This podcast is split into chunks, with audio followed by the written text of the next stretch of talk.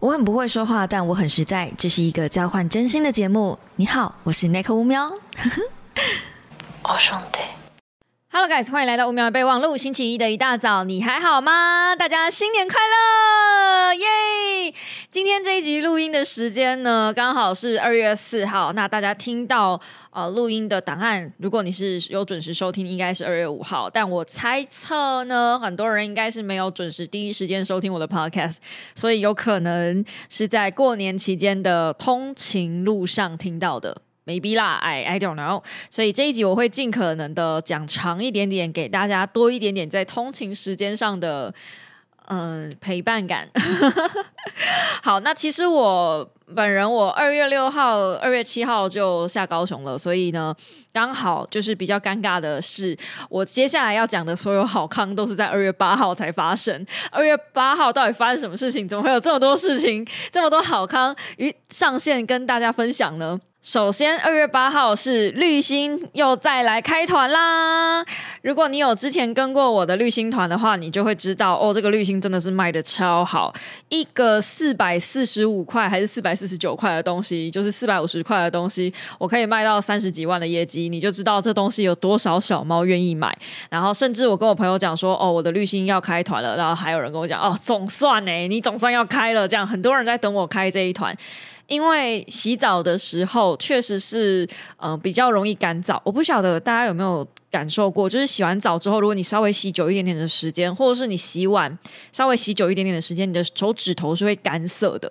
那真的自从我用了这个滤芯之后，就是香氛滤芯之后呢，再也没有这个问题。洗完澡之后，身体是很滋润的，再加上我之前还有开那个沐浴油嘛，所以我其实就是很重视整体的保湿，然后又很懒得去保养，所以我在洗澡的当下就要把保湿这件事情做好。嗯，就是一个要羊跑又不给羊吃草的概念。那这次的滤芯为什么会特别讲呢？平常我开团不会特特别讲嘛，通常我会特别拿来 podcast 讲，一定是它很强，就是因为这次的滤芯多了两个新的味道，一个是阿里山神木，一个是槟榔花。那本来我自己看到槟榔花的时候，我会怕怕的，就想说啊，槟榔花，那是什么味道很难想象，因为阿里山神木其实很好想象嘛。那阿里山神木呢，就是你们想象那个味道，它有点淡淡的快木香，可是又不是那种很强烈、很冲鼻的感觉。所以我在洗阿里山神木的时候，我的感觉是很像在跟一个有为青年对谈，可能就是戴着细框眼镜的有为青年，然后他会看一些很文青的小说，然后跟他一起散步在呃。呃，溪头的森林里面那一种味道，湿度很够，然后森林味很重，那种木头的味道很重，这样子，然后就很舒服，这样，反正整个就是很舒服的感觉。那如果是你洗槟榔花呢？槟榔花真的让我意料之外，因为我以为槟榔花会是一个就是槟榔都臭臭的嘛，所以我本来想说它怎么会做这个味道，结果槟榔花是一个很清新的感觉耶。嗯，很像夏天，一个少女穿着全白的衣服走在呃微风，或者是有一点海边，带一点淡淡的咸味的那种感觉。它是花香，但是不是像玫瑰，或者是像一些某些那种比较强烈的花那种那种冲鼻的花味。它是一种清新感。就是很舒服，你跟他在一起，你会觉得啊，好舒服哦。这个人很有气质，很高雅、优雅的那一种，但是又有带一点点阳光，不是优雅但高不可攀的那种冷清感，是很清新、很舒服的那个味道。所以我觉得这一次这个阿里山神木跟槟榔花这两个味道，我真的强烈大推，尤其是夏天快到了，夏天就是洗槟榔花就对了。那 Nico 开的团呢？我是这样子的，我自己开团一定是我自己要补货，不是为了大家，也只是为了我自己。所以呢，我一次都买半年、一年的份。那你们不用再想说，就是问我说啊，Nico，你什么时候开团？你什么错错过了，可不可以再补开？没有这种事情，就是要等半年、一年后。所以我建议大家就跟我一样，一次就是买足够的量。因为你要等我下次再开这么便宜的团没有了。然后我有偷偷观察过这个绿星团，目前在我的舒适圈里面，至少只有我一个人开，还没有其他人开到这个东西。那我不应该是有别的网红又接洽啦，我不确定。但反正呢，我的这一个舒适圈里面，就只有我自己一个人开这一团，表示什么？真的很好用，而且这东西还没有被人家发现。然后你可以默默的自己高雅起来。有买过的小猫真的是就是嗯很赞。那我现在说我喜欢的味道，第一名是阿里山神木，第二名是宝宝棉花香，第三名是槟榔花。没错，有在买过的就知道，我之前大推宝宝棉花香，说每一个人订单里面都要至少要有一条宝宝棉花香。我现在跟你们讲，每一个人订单里面至少有一条爱山神木，但我自己喜欢木质调啦，所以如果你也是喜欢木质调的香水，你平常就喜欢那种快木或者是呃比较偏木头、比较偏雨林味道的香水味的话，那阿里山神木你真的可以试试看。宝宝棉花香就是一个比较普罗大众大家都会喜欢，而且冬天很适合的味道，因为它洗起来就真的是很温暖，很像被棉被包着的感觉。可是到夏天还在洗宝宝棉花香，我就会觉得有点过热，就是那个。那个味道太太温暖了，就夏天其实你想要沁凉感多一点点的，那不至于到嗯薄荷那么强烈的话，我觉得槟榔花就是一个很适合的感觉，因为它有微风吹来，徐徐微风跟美丽花香嘛。好。二月八号开始开团，然后到十三号结束。这一团呢是呃过年期间不会出货，过年完才会出货。那过年完应该会第一时间准时出货给大家，这样子就请大家忍耐一下。但是我相信这一团开团的那个就是呃补货呢。嗯，应该会下一次开应该会是八九月，所以你们就自己补一个六个月的份，好吗？自己稍微抓一下，一条的用量，如果是一家四口的话，大概一条是一个月。那我跟我老公两个人在洗呢，通常是可以洗一个半月左右，但我偶尔还是会把植物拿去就是浇水，我会用这个滤芯的水去浇水，因为它不只是有香味而已，它还有真正的去滤掉水里面的一些氯。嗯，水里面的一些消毒物质，所以是真的是你洗完之后皮肤不会变干的。那我就对我的植物们比较好一点，我也让我的植物们喝一些比较好的水，这样。所以就嗯，我的用量差不多是三个人的份，我跟我老公还有植物们，所以你们自己可以稍微抓一下这个用量。那在我的 IG 精选线洞里面，也有一些小猫提供的他们家的多少人口以及他们用多少，就是那个会用多快，你们可以参考一下，然后去抓自己大概的。需求这样好，那二月八号除了绿星团开团以外，二月八号还有一部非常重要的电影上映，掌声！这部电影一定会得奥斯卡金像奖，不管他得几个奖，尤其他被提名十二个奖，十二个奖全拿，我觉得都没有什么问题。就是我们这部鼎鼎大名的《可怜的东西》哦，你知道吗？我那时候去被邀请试片的时候，一走出戏院，他们就跟我说：“Nico，你那个。”好不好看嘛？他说，我就跟他说，哦，真的好好看哦，我就跟窗口讲，真的好好看哦，天哪，怎么有这么好看的电影？然后他就说，嗯，但是你二月八号才可以讲哦，耳提面命，所有的电影细节只能在二月八号讲，不然我今天就想要跟你们分享暴雷了，你们知道吗？就是真的好想讲，因为那部电影真的好好看哦，它它值得两支六千字的电影的稿子，就是。推荐稿子值得两支，就是两篇这么棒的，就是要要一万两千字，我才有办法把这部电影所有的精髓方方面面分析给你们看，到底是多好看。从它的艺术层面，从它的嗯，就是音乐用的方式，其实它的音乐不像是音乐，比较像是音效。它的原声带其实已经出来了，可是如果你去听它原声带的话，你会觉得莫名其妙，就是不像是我们传统听到的那种。呃，比如说《铁达尼号》啊，或者是一些比较知名的，比如说《魔戒》啊，你听或者《哈利波特》，噔噔噔噔噔噔噔，你听就知道是《哈利波特》的这种音乐，不是它的比较像是音效，它都是那种嗯比较不安全感的那种音效，甚至唱歌还只有短短的不到两分钟的一个小片段，有人声在唱歌，就这样。是一个非常神秘的东东西嘛，就是神秘的音乐。可是它那个音效，这样音效是不是不太礼貌？它那个原声带非常适合拿来搭配我们今天等一下要介绍给大家的一本小说，叫做《隐蔽嫌疑人》。我是一边听着《可怜的东西》的原声带，然后一边看着这本书把它看完的。超级适合，呃，可怜的东西的原声带非常适合拿来跟一些悬疑小说、恐怖电影就去做搭配。这样，如果你看一些悬疑小说，你方便放可怜的东西，你会觉得身临其境。可怜的东西，他们把它放在奇幻爱情片，但我觉得不对，我觉得不对，我觉得它应该放在悬疑爱情片，奇幻悬疑。可能爱情还打一个问号的片，这样，嗯，那可怜的东西，我可以大致上跟大家再讲一下，它是里面在讲什么东西哦。他自己是讲科学怪人，但其实如果你知道科学怪人的背景的话，比较有点不太一样。科学怪人是那个疯狂科学家呢，他捡了很多的尸体跟尸块，然后把它拼起来变成一个人，并且用电击的方式让他醒过来嘛。可是我们可怜的东西，这个女主角呢，她其实只有一个部位被换掉，就是她的脑袋。她的脑袋是被换成一个婴儿的脑袋，她是一个女尸，然后被换成婴儿的脑袋。但这个女尸换成婴儿脑袋之所以没有被排斥呢，是因为这个脑袋是她自己宝宝的脑袋。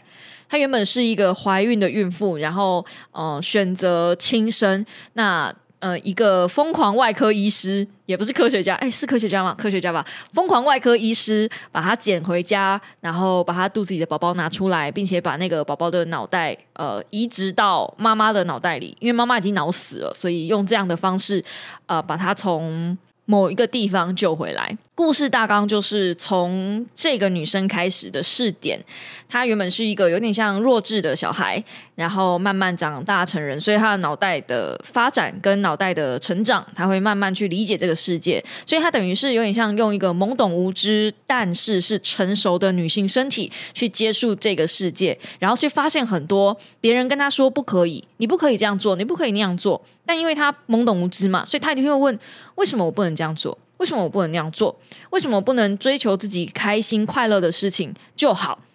然后就会有很多的人来告诉他为什么不可以。那个时代的故事背景是架坐在维多利亚时代，所以维多利亚时代的嗯国外嘛，其实它好像是英国伦敦，对不对？伦敦啊，或者是西班牙啊那边的呃穿搭的艺术风格，就是衣服的穿搭时尚风格，非常的华丽。然后用色也蛮大胆的，整体的拍摄跟影片，就是那部电影里面，你随便定帧一格，都像是从奇幻的梦境里面截取出来的场面。所以无论是艺术设计，还有拍摄角度，哦，拍摄角度也很特别。导演选用了很多鱼眼的镜头跟一些呃黑白灰的处理方式，它并不是整部电影都是彩色的。简而言之，就是有一些黑白灰的地方。然后直到那个女主角开始嗯了解自己，嗯了解自己吗？就是开始接触外面的世界的时候，她才呃真正把那个电影从黑白变成彩色。可是你中间那个过渡期，你几乎不会有感受到任何的。突兀感，它不是那种突然间就切换成彩色，让你意识到说哦，所以现在换了一个场景，并没有它的那个切换程度。就像我们长大，我们也不会意识到自己长大。我们去接触外界的世界，我们离家的时候，我们也不会有那种很突然的哦哟，我今天长大了，不会有那种今天是二十九岁，明天是三十岁那种过度的生日，就会有一种奇怪的感觉，并没有。其实它就是过一天而已。然后导演用。呃，黑白跟彩色的方式，这样子把它过渡出去，你一点感觉都没有，好像被炸漆一样。反正我就真的觉得这导演真是天才。Anyway，我再讲下去的话，我可能会想要讲人物分析了。人物分析，我应该到时候会出一支片。我打算过年的时候跟我妈妈再去二刷，如果她愿意的话啦，就是或是跟我老公去二刷，然后我再好好仔细的把我想看的东西再看仔细一点点，因为。第一次看这部电影的时候呢，我情不自禁的被电影里面一个多小时的性爱场景狠狠的吸引住了。然后我发现这部电影啊，如果你要推你朋友去看。你就看你朋友是什么样的人。如果你的朋友是一个很文青的人，你就讲我刚刚那一套。哦，那个导演啊，用颜色啊、音乐啊，什么都是上乘的，很棒。很，该文青有文青啊，他该低俗的地方哦。如果你这个朋友 是没有什么文学素养，可以这样讲吗？就是稍微比较嗯不再接触这一种艺术电影的人的话，你就跟他说：“哎，这里面有一个多小时的性爱画面。”我因为用这样子的方式，我推了好几个不同层面的朋友去看。嗯，而且艾玛史东正面全裸，有什么好不看的？就是就是有什么好不看？里面全部都是大咖，连那个浩克的那个男演员他也是全裸。就嗯，对，但但我相信大家不是很想要看男演员全裸。Anyway，就是里面该该看到的地方都有看到，而且他的性爱画面并不是那种恶心的性爱画面，但也没有文青到只特写脸部，然后没有没有那个。高潮的表情还是有的，他没有唯美到，就是你知道他其实不是在做那件事，他还是有他该在做那件事情的时候的那个色情的画面，然后它整部电影其实是保护级，所以是十五岁以上可以看的，就很奇妙。所以我觉得分类也很奇妙。那这部电影我非常非常强烈推荐所有的女生，你们都给我进电影院看，因为这部电影才是真正的女权主义，好不好？好，我听到我知道大家听到女权主义可能要退步三舍了哈。我我跟你们讲，真的不是，就是我其实一直没有看到很很让我认同的女权主义的的言论，或是作品，或者是书，或者是任何的东西。我一直觉得女权主义，反正 anyway，你只要在传达你自己的价值观的时候，或多或少你一定会去影响别人，或者是你一定会带一点自己的个人色彩在里面。这是没有办法的，所以为什么讲女权很容易变自助餐？就是因为人有私心，都会想要往自己有利的方向去走嘛。但可怜的东西，这部电影传达的女权导演或者编剧本身，因为他这部是一个小说去改的，那作者本身其实并没有呃用自己的立场去出发，他用另外一个女孩子的成长过程去出发，所以用她去发展的话，这个女生其实她并没有想要。争权夺利，她只是想要获得她像个人一样能够获得的东西而已。因为大家看到他的时候都觉得他是嗯科学怪人嘛，所以他并没有那个权利去获得他属于人的部分应该要获得的东西。但贝拉就是我们的女主角本身不这么觉得嘛，她就是一直去询问为什么，一直会会去抗议为什么，为什么不能去做跟人一样，为什么不能我不能跟大家一样？她就是一直发出这样的问题而已。所以我认为，呃，这部片的传达的女权是真正的真女权，她并没有从头到尾都没有把自己当成一个受害者，而是当成自己当成自己是应有权利而去获得那些权利而已。她并没有把自己当成受害者。但是如果你从呃刚开始一开始我跟你讲的就是她是呃被。自杀，然后被救起来，然后还还被人家改造什么的，可能你用这个方面去出发，你会觉得哦，他本身就处于弱势，或是他本身就处于受害者。但是贝拉最后。的电影的最后的最后，他其实有给出大家一个答案。他从来都不觉得这个东西很可怜，他从来都不觉得这件事很可怜，他从来也不觉得这件事情是嗯受害，让他成为受害者的一部分。甚至他从来不认为自己是个受害者，哪怕他最后选择去做一些比较特殊的行业，他也不觉得那是一件很羞耻的事情。只要你自己不认为。那是一个羞耻，或是那是一个不好的事情。其实那一些人就无法用他们的标签、跟他们的眼光、跟他们的价值观去伤害你。那我觉得这才是真正的女权。所以后来我发现，就从这部电影里面，我学到的是，真正的女权应该是从自己出发。只要你自己认为你自己不是受害者，你自己不会被嗯别人所伤害，你认为这些东西都是你的选择，而且你也支持。认同这样的选择，那别人不认同你这样的选择，别人想要用呃，因为你选择这样的东西而指责你、伤害你的时候，你就可以。摒除掉他在你的生活中，或者是做一些你知道该做的事情。反正我，你知道我已经快要爆雷了，我不能再多说了。我觉得我再多说下去，我接下来就要人物分析了。所以拜托各位进戏院看，二月八号，我求求你们进戏院看，拜托了，恳求你了。我甚至一度想说，我要不要包场，然后请我的小猫来看电影。你知道这么疯，你知道吗？那这这这个这个片商又没有付我钱。哇！然后看到包场一场要多少钱的时候，大概要二三十万的时候，嗯，OK，算了，一场包一场电影好像要个十万要吧？嗯，我那口还没有赚那么多，这样等我真的赚了很多之后，也许就是会做这些很疯狂的事情。但这部电影真的，我从来没有认为有一部电影是人生必看，顶多年度必看，哪怕是《阿甘正传》这一种，我都觉得。嗯，你不需要去真正的看过，因为你可以去看别人整理好的就好了。可是这部片，我拜托各位，真的不要去看那个什么三分钟、五分钟看完可怜的东西这种快速看完电影的，你一定会错过很多那些人没有讲到的事情。而且这部电影真的很值得二刷、三刷。我要买 DVD 了，我先跟大家讲，即便我们家没有办法播 DVD，我不管，我就是要收，就是就是这么重要。它这部。电影真的是人生必看，尤其是如果你是女孩子，你真的一定要看。只要你没有鸡鸡，你就给我进戏院，就是这么重要。我以后要考试，我跟你讲，我要考试。所有的女生给我注意，这部电影要考试，很重要。好，就是二月八号，我我我我就说到这里了，好不好？你你如果真的还没有办法被我游说去看的话，万马不要抖，怎样不要抖？但这部电影我势必会出影评的啦。势必，就算我呃可能要放假就是从高雄回来之后才有办法做拍摄什么的，但我也会想办法先写影评，然后先把东西先分享出来。总而言之，之总而言，可怜的东西二月八号首映，拜托大家去看，我求求你们去看，我可能会二刷、三刷甚至五刷。嗯，我上一次一部电影五刷好像没有这件事情，好像顶多三刷《钢铁人》。对，因为我很喜欢小萝卜道尼。只是进戏院看小萝卜到你，OK？好，那接着就是呃，我要讲一下书展的资讯。嗯，因为也太多人在问我说，那个 Nico，你什么时候阅读器要再开团了？我真的每天一问，快要被问到吓死了，好不好？我不晓得这么多人错过阅读器这件事情。那我先跟你们说，呃，书展那那一阵子，就是二月底会有书国际书展，然后会有一个嗯 c o b o 的。这应该可以先偷讲吧？好，我们先偷讲，我们偷讲，就是到时候阅读器会特别的优惠，有一些优惠，我已经拿到就是那个相关的资讯了。虽然我不知道优惠多少，但是应该不会输给团购啦。毕竟那个团购就是也就那样而已。书展、国际书展这种大展览，必定一定是最便宜的。所以你们不要再问我什么时候团购了，等二月底，OK。好，言尽于此啊！刚刚有听到，听到没有听到就算了，我们就偷偷的在这个 podcast 里面讲就好了。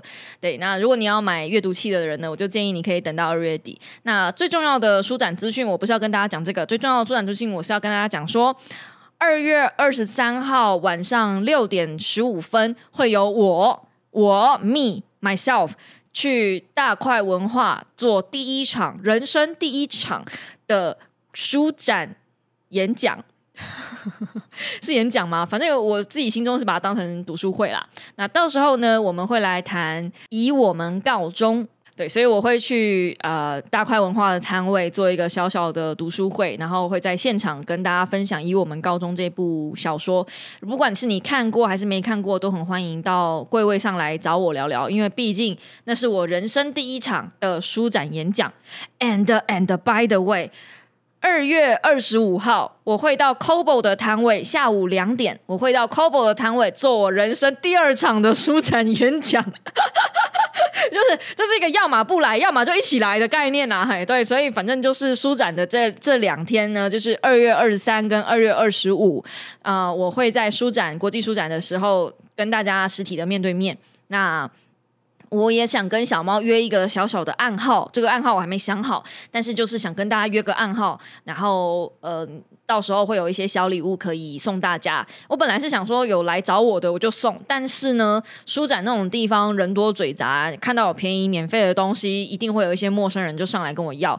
那因为这个东西我只订了五十五个。真的只定了五十五个，然后有五个我想要抽给 IG 上的小猫，所以大概就只有五十个。那一场呢？因为我有两场嘛，所以一场呢大概就是二十五个，就是这么这么的少量。那因为订这些东西不便宜，然后这个东西也花了我一万多块钱吧。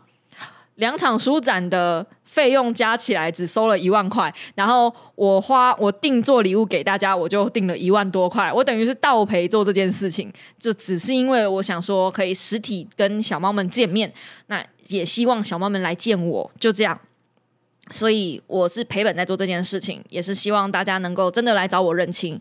然后星期一的晚上，没错，就是二月。五号的晚上，我会开一场直播，会在那个直播里面跟大家约好暗号。如果如果你错过了这场直播，那就是不知道暗号，你就只能去 DC 群问大家：“哎，暗号是什么啊？” 这样子懂了吗？懂了吗？好，就是先跟大家说一下。那反正 anyway，不管你有没有知道这个暗号，不管你有没有拿到这个小礼物，我都会希望大家能够在二月二十三跟二月二十五那两天来找我。看看我好吗？也让我看看你，因为我也是想要实体看看各位躲在荧幕后面的小猫都是个什么样子。嗯，我在明，你们在暗，我也是想要知道大家都是什么样，因为我觉得我的小猫有看过一些小猫，我觉得大家都是很可爱的、很温暖的，不要害羞好吗？我们就是来认亲，因为其实我也很害羞，我也很怕到时候现场没有人。有时候这这个谁呀？什么 Nico 乌喵啊？对不对？就这这现场没有人会很尴尬，真的会很尴尬。所以我我拜托各位，拜托各位来帮我站个台，好不好？这人生这辈子没求过大家什么。如果你二月三号没有空，至少二月二十五就来一下嘛，对不对？二月二十五礼拜天的下午两点在 Cobo 的摊位，然后二月二十三是大块文化的书展的摊位，这样。就两场小小的演讲，然后跟大家分享一些嗯，我看这本书的心得，以及怎么挑阅读器的一些想法，然后也可以有现场 Q A 时间，也可以实际跟我互动，所以是一个蛮不错的活动。这样，所以这是这一次的书展资讯。好了，浩浩荡荡也是一个。嗯，就是二十几分钟了嘛，我们来切入今天的重点。今天的重点除了在过年期间，我推荐大家一定要去看《可怜的东西》，讲 N 次了，一定要去看《可怜的东西》以外呢，过年期间我还可以推荐大家两本小说。我相信过年期间大家一定不想看工具书啦，就算真的要看工具书哈，那个主控力啊、好奇心制胜啊，还有最近我推的那几本，就是。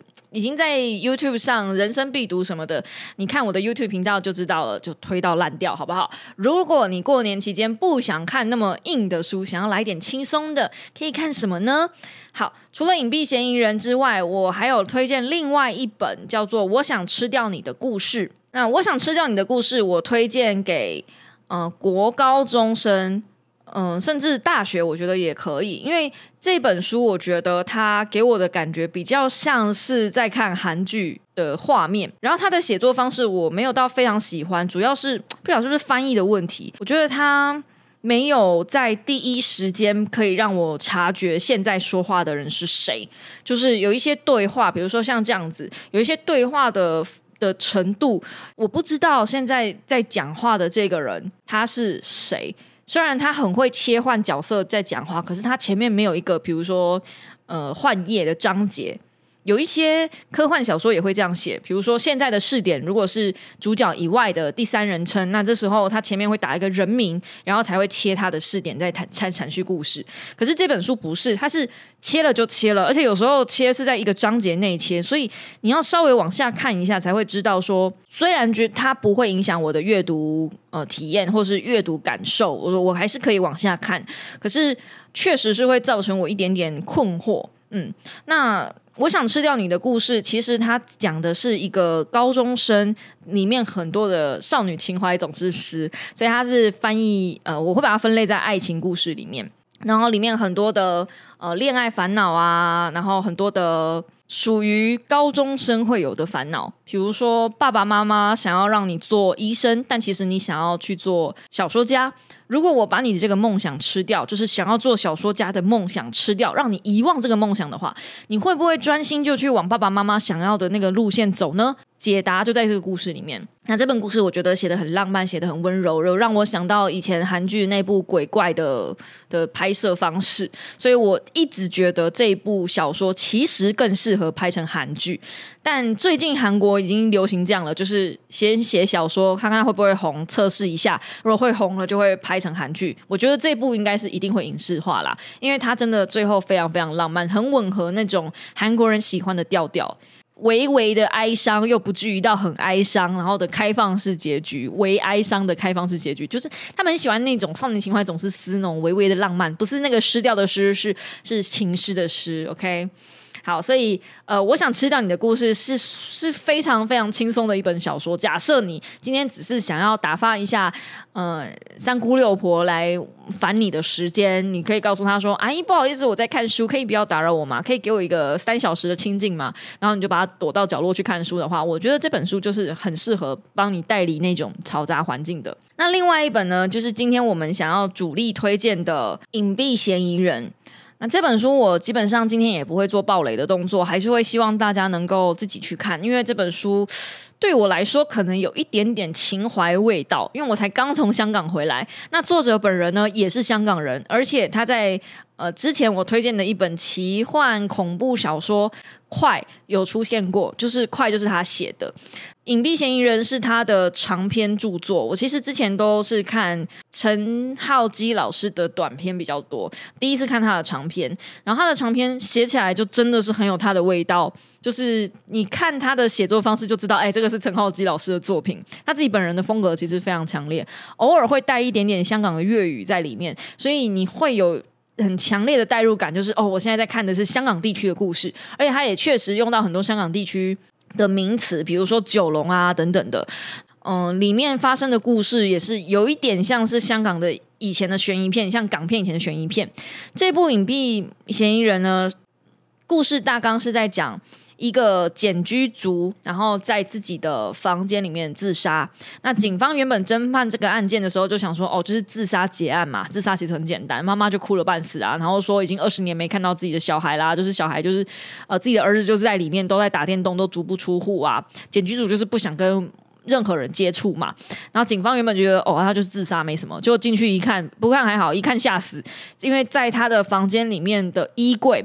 有好几瓶的尸体的残肢，浩浩浩荡荡，好像二十几瓶吧。里面总共死了两个人，这两个人呢，一男一女，而且男的呢已经死了十几年了，就是看那个嗯法医检定嘛，就是有些东西都泡烂了。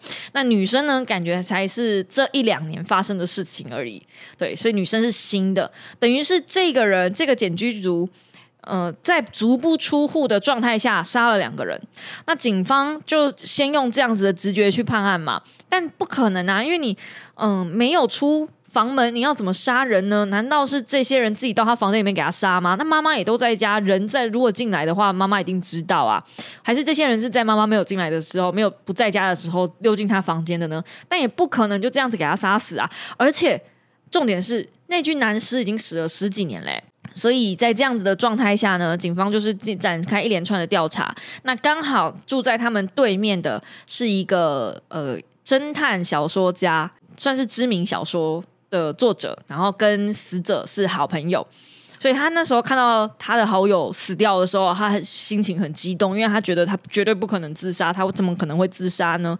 他也不相信他好朋友就是这样就走了，而且更不相信说他好朋友会呃杀人，然后还在衣柜里面除那么多的尸块。所以这个侦探呢，小说侦探家呢，他也进行他自己的调查。警察当然是不相信死者，就就就因为没道理嘛。你说检举组你就不可能死掉，如果你真的要杀人的话。你一定要有人帮忙，所以警方一开始当初是把嫌疑人就是放在这个小说家身上，他们在想说会不会有共犯，会不会这个小说家是共犯，所以他们一开始就跟着这个小说家，后来才发现原来小说家知道一些不为人知的秘密，小说家不见得就是凶手。我有留一个伏笔给大家，反正你们就自己去听听，自己去去体会吧。那这本小说基本上我的整体阅读过程中，你们知道我喜欢看阅读小说，喜欢呃看这种推理的时候，我喜欢猜凶手是谁嘛？不用猜了，猜不到的。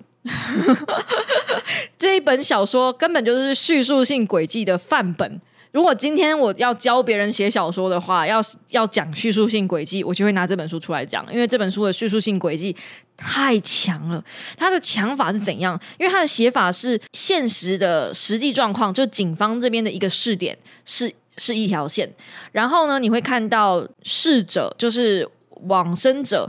生前写的遗书是一条线，他的遗书写浩浩荡荡，写超多的几万字。他的遗书是一条线，然后都拆开来给你，不是那种短时间内一口气你可以看到全部，没有，他会拆开来给你。更奇妙的是，小说家自己写的小说。就他有一本正在着手写的小说，那边也是一条线。那警方就在怀疑说，小说家是不是杀了人之后，把自己的那个经历转换成小说？毕竟现实跟小说之间的距离可能没有那么远嘛。那这也是小说中不断在出现的一句话，就是现实跟小说虚拟读者想看到的东西，有时候差很多，有时候现实更荒谬、更离奇。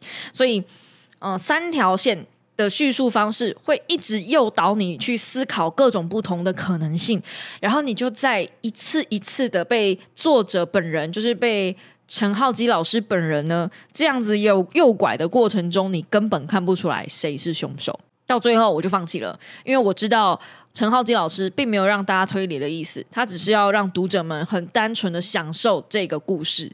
那这个故事。我自己觉得我看完不是那种哇，凶手原来是他哦，没有跟家事服务啊，或者是我之前讲的很多的，或者是红鹤那种小说有个高反转的那种反转不太一样，它的反转是一直不断层层堆叠，而且每一次出现反转的时候，你都会有点心酸的感觉。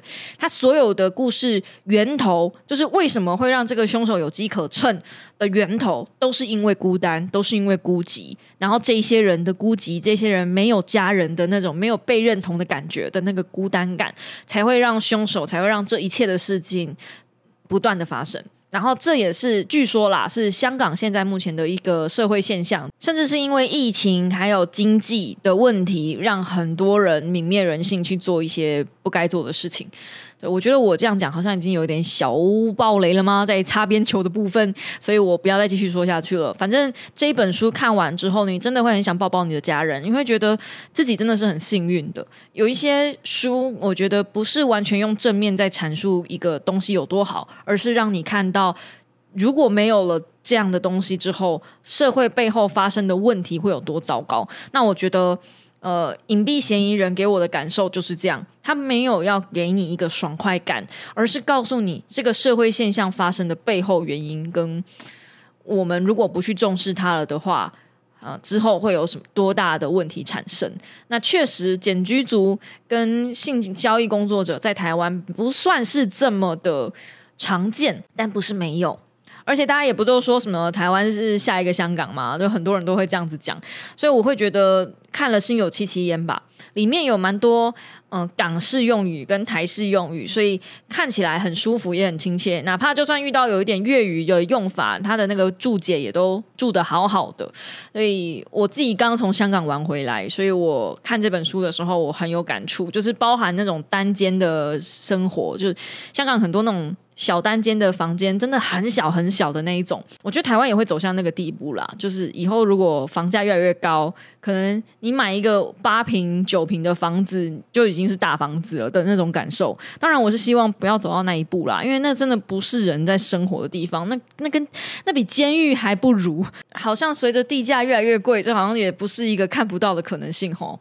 反正，呃，隐蔽嫌疑人很推荐大家看看，就是过年期间，虽然它不是。一个算很喜气的小说，可是它是一个能让你反思你与家人之间是不是应该要有更多的沟通跟交流的一本小说。我自己是蛮喜欢的，就就就分享给大家。那我记得我上次有说过，过年期间呢，我是不会出任何影片，也不会出任何的 podcast。我想休息一下，也想要给各位小猫休息一下，让你们有更多的时间去陪陪家人。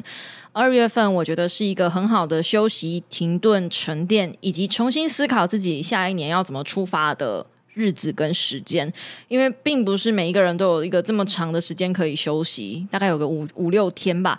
我觉得大家要好好把握这段时间，好好的休息，好好的陪陪家人，好好的想想自己接下来的一年要怎么样安排自己每一天的日子。嗯，虽然是休息啦，但脑袋不能休息嘛，对不对？所以推荐大家这么多好书，过年期间也欢迎你们呃分享你们自己的书籍，可以发到 IG 上 take 我说啊，我过年期间在看这本，不知道 Nick 有没有看过呢之类的。分分享一下你们的读书心得，我自己也是很喜欢看大家的读书心得的。用力 take 我没关系，真的，我不会怕被打扰。就我很喜欢跟大家互动嘛，因为真的我不是把你们当粉丝，我是真的把你们每个人都当成朋友。以上大概就是这一次的 podcast 啦，希望你喜欢，也希望大家在过年期间移动回自己家乡的时候，路上要注意安全哦。